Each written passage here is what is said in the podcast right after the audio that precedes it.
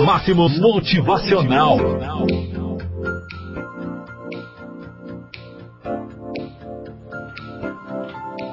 Quarta-feira, 22 de maio do ano de 2019. É hora de ouvirmos por aqui o nosso motivacional. Talvez você esteja se fazendo fazendo aquela pergunta errada.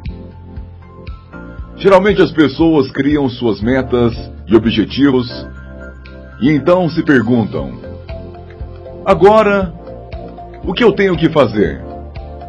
Não que esta pergunta esteja errada, mas ela não vai trazer resultados muito efetivos. A melhor pergunta a se fazer após definir metas e objetivos pessoais é que quem eu tenho que me tornar? Como diria Jim Rohn, o sucesso não é algo que se conquista, mas é algo que se atrai.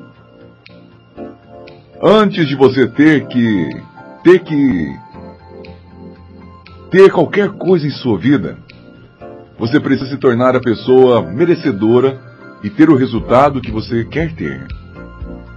Digamos que seu objetivo seja emagrecer 10 quilos. Quem você vai ser com 10 quilos a menos? Que tipo de comida vai estar comendo? Que tipo de atividades físicas vai estar fazendo? Que tipo de amigos vai ter o seu ao redor? Que tipo de leituras vai estar lendo? Em quais tipos de médicos vai estar se consultando? Listou tudo isso? Então comece a fazer tudo isso agora.